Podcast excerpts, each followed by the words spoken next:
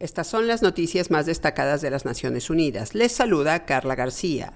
La violencia de las pandillas que operan en la capital de Haití ha triplicado la cantidad de personas desplazadas en los últimos cinco meses. Entre junio y agosto de este año, la Organización Internacional para las Migraciones, la OIM, identificó a 113.000 desplazados, 96.000 de los cuales debieron huir de la inseguridad en Puerto Príncipe. La violencia de las bandas criminales conlleva extorsión, secuestros y otros atropellos que se suman a las grandes desigualdades, la carencia de satisfactores básicos y la inseguridad generalizada imperantes en la capital haitiana. La inflación, especialmente de los alimentos y el combustible, han causado un mayor deterioro de las condiciones de vida de por sí precarias. Las agencias de la ONU están trabajando en la provisión de asistencia a las familias más vulnerables. Como parte de esos operativos, la OIM ha llegado a 19.000 personas con artículos de socorro y botiquines médicos, además de servicios de salud y asistencia a las personas con discapacidad y con una línea gratuita de apoyo psicosocial y servicios para migrantes y desplazados internos. También ha ayudado a más de 6.400 familias con asignaciones de reubicación y alquiler.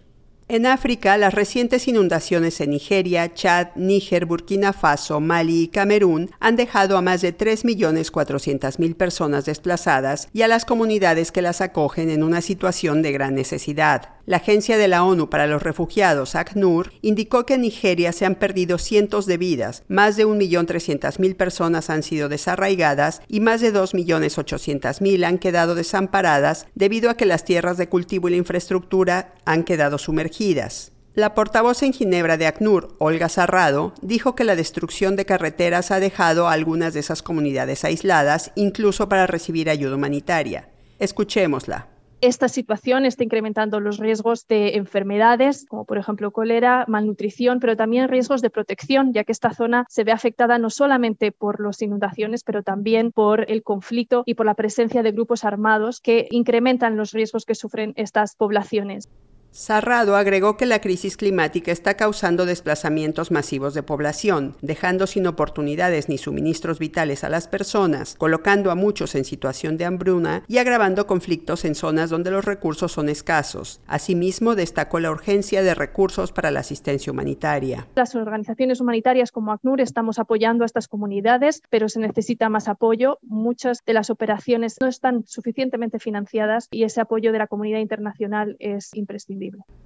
Por otra parte, la Oficina de Derechos Humanos de la ONU informó que esta semana se registró más violencia en la Cisjordania ocupada, lo que ha hecho temer la posible reanudación de los asesinatos selectivos y legítimos por parte de las fuerzas de seguridad israelíes. Al menos 118 palestinos han sido asesinados por las fuerzas israelíes en Cisjordania, incluida Jerusalén Oriental este año. La Oficina de la ONU recordó que las leyes internacionales de derechos humanos solo permiten el uso de armas de fuego cuando es absolutamente cuando existe una amenaza inminente para la vida o lesiones graves y agregó que cualquier homicidio resultante de la violación de este principio puede constituir una ejecución extrajudicial, una violación flagrante del derecho a la vida y un homicidio doloso en virtud del cuarto convenio de Ginebra aplicable en todo el territorio palestino ocupado.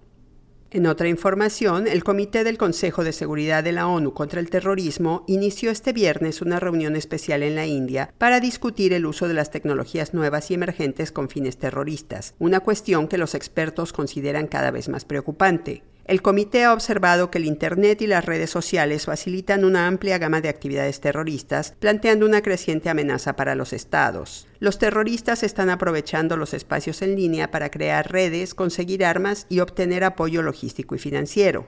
Durante la reunión especial, el comité buscará vías para que los estados y otros actores relevantes refuercen su compromiso y cooperación mutuas con el objetivo de contrarrestar este uso de las tecnologías de la información con fines terroristas. Y hasta aquí las noticias más destacadas de las Naciones Unidas.